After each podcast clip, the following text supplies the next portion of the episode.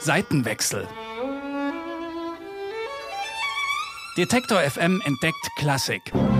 Mit Eva Morlang. Präsentiert vom Gewandhausorchester. Raute flüstern, Kreuz sprechen. Alles klar, jeder weiß, was er zu tun hat. Nochmal kurz lesen. Sich nochmal klar machen, wann geht es aufs Sprechen. Das sieht man ja ein bisschen schlecht, der Unterschied zwischen Raute und Kreuz. Ist durchaus eine Challenge. Rauten und Kreuze stehen da, wo der Chor sonst Noten gewöhnt ist. Der Text wird nicht gesungen, sondern gesprochen, geflüstert. Teilweise sollen die Sänger beim Sprechen einatmen. Gar nicht so leicht.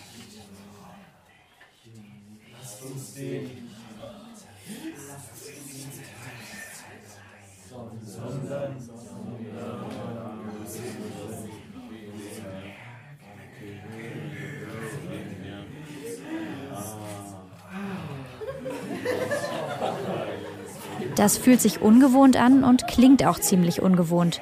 Da fällt es manchmal schon schwer, ernst zu bleiben. Es ist in der Tat eine Challenge, auf die sich der Gewandhauschor und sein Leiter Gregor Meyer eingelassen haben.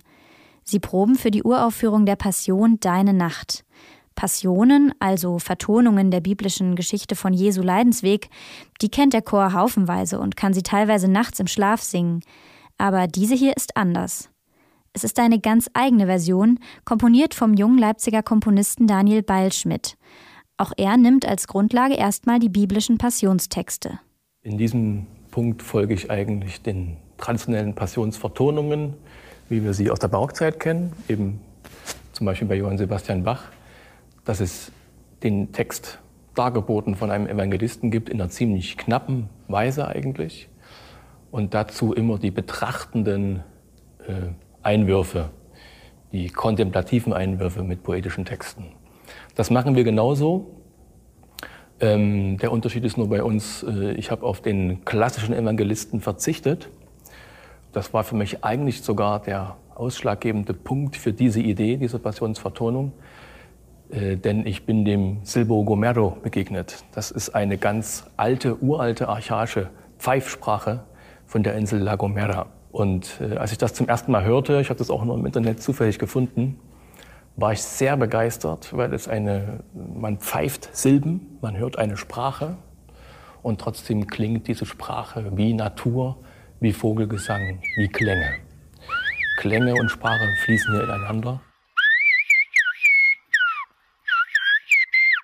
Der Evangelist, der sonst die biblische Geschichte singend erzählt, wird beim Konzert also pfeifen. Dafür reist einer der größten Silbolehrer von La Gomera an. Diese Pfeifsprache muss der Chor nicht lernen, aber doch muss er teilweise auch pfeifen und andere ächzende oder knarzende Klänge von sich geben. Daniel Beilschmidt will die Passionsgeschichte ins Hören bringen, indem er mit Klängen die Geschichte illustriert. Das klingt natürlich nicht immer schön, es geht schließlich um eine Kreuzigung.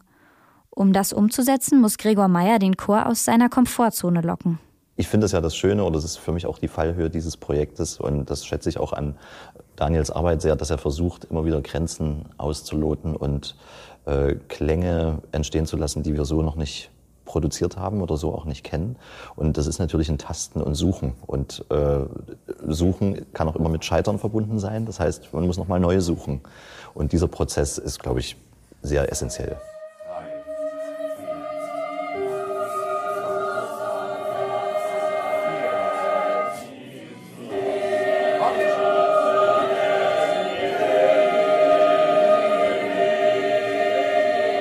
Das heißt für den Chor auch, die Proben sind viel anstrengender als sonst.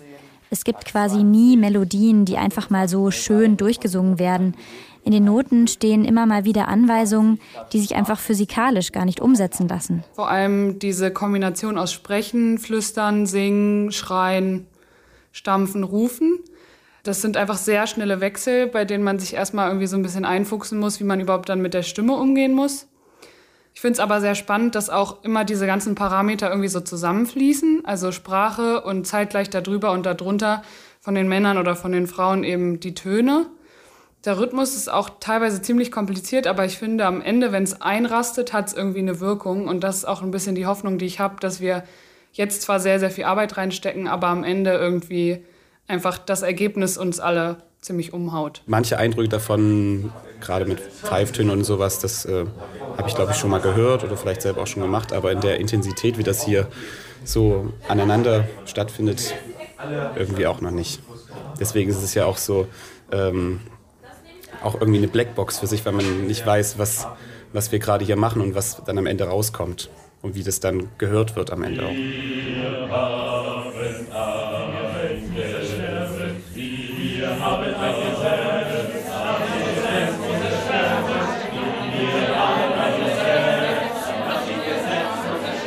Über diese Ungewissheit hinweg muss Gregor Meyer den Chor tragen und die Motivation hochhalten, auch in den Proben, in denen es erstmal noch sehr technisch und mühsam zugeht. Das gelingt ihm, findet jedenfalls Alexander aus dem Bass. Ich bin sehr begeistert davon, dass ich immer noch Spaß daran habe. Am Anfang hatte ich gar keinen Spaß daran. Und äh, Gregor macht das einfach super, dass er die Leute bei der Laune hält. Wir müssen dauernd zählen und dieses Zählen ist einfach super anstrengend. Ähm, und deshalb ist es für mich umso wichtiger, dass die Probe echt Spaß macht und dass wir auch immer wieder Momente haben, wo alle einfach einmal lachen. Und ja, das finde ich ganz cool. Auch wenn im Moment noch ziemlich oft gelacht wird, mit jeder Probe kehrt mehr Ernsthaftigkeit ein.